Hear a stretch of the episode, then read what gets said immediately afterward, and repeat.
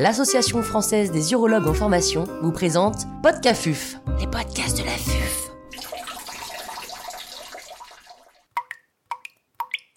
Comment gérer un examen cytobactériologique des urines positifs avant résection de la prostate, que ce soit par voie monopolaire, bipolaire ou laser? Professeur Franck Bruyère, urologue au CHU de Tours, nous fait part de son expertise. L'intervenant n'a pas reçu de financement. La gestion des ECBU avant intervention urologique est difficile et lorsque le CBU est positif, nous posons la question régulièrement de décaler l'intervention, ce qui modifie considérablement les plannings opératoires. Quels sont les facteurs prédictifs d'infection post-résection transurétrale de la prostate? En fait, euh, nous parlons de résection transurétrale de la prostate, mais cela est aussi valable en courant électrique monopolaire, bipolaire ou vaporisation laser et probablement aussi énucléation. Néanmoins, nous manquons d'études sur les facteurs exacts qui augmentent le risque d'infection post-opératoire. Nous savons aujourd'hui que la présence d'une sonde vésicale augmente le risque d'infection post-opératoire. Mais aussi, le type de germe va faire varier le risque d'infection clinique significative post-opératoire. Et aujourd'hui, il existe un antagonisme entre la virulence et la résistance.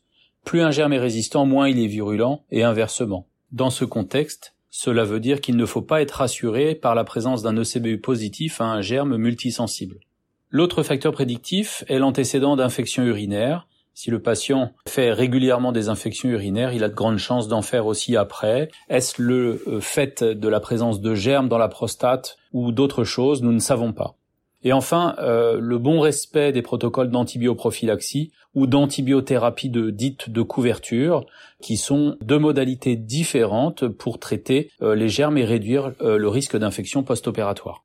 D'ailleurs, la prescription d'une antibiothérapie qui va couvrir un ECBU positif ne permet pas de se passer d'une antibioprophylaxie.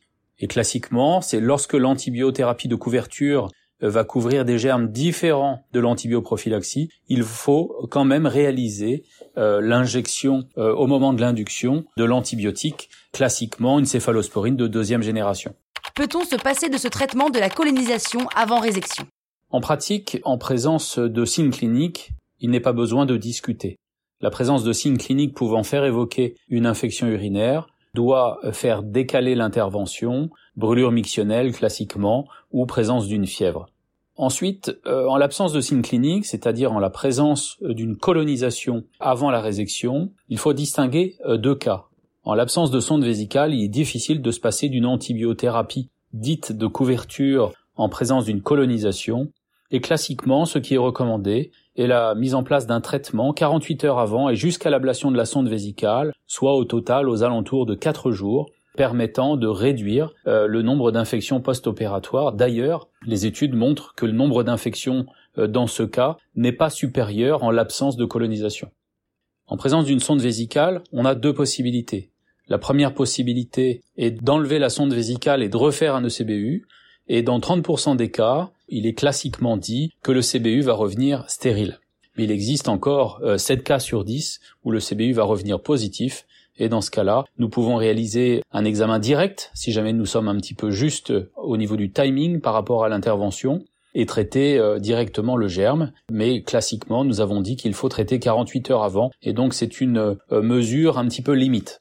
L'autre possibilité est de traiter euh, d'emblée par une antibiothérapie efficace 48 heures avant, et classiquement, il faut changer la sonde vésicale et arrêter le traitement antibiotique à l'ablation de la sonde vésicale en post-opératoire lorsque cela est possible et pour un total maximum de 5 jours. Quelle attitude en présence d'un ECBU polybactérien avant résection de la prostate?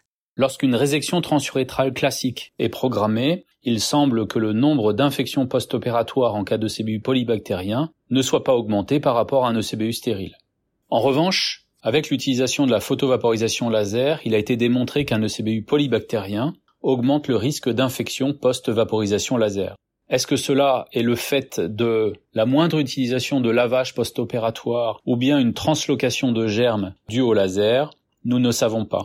Mais probablement qu'il faut traiter euh, les ECBU polybactériens avant laser et jusqu'à l'ablation de la sonde vésicale par une antibiothérapie un peu large. Et aujourd'hui, nous avons fait le choix euh, de varier le choix de ces antibiotiques une quinolone, une céphalosporine de troisième génération, classiquement injectable, avec euh, réalisation de l'antibioprophylaxie par le cefixime par exemple, comme cela est recommandé.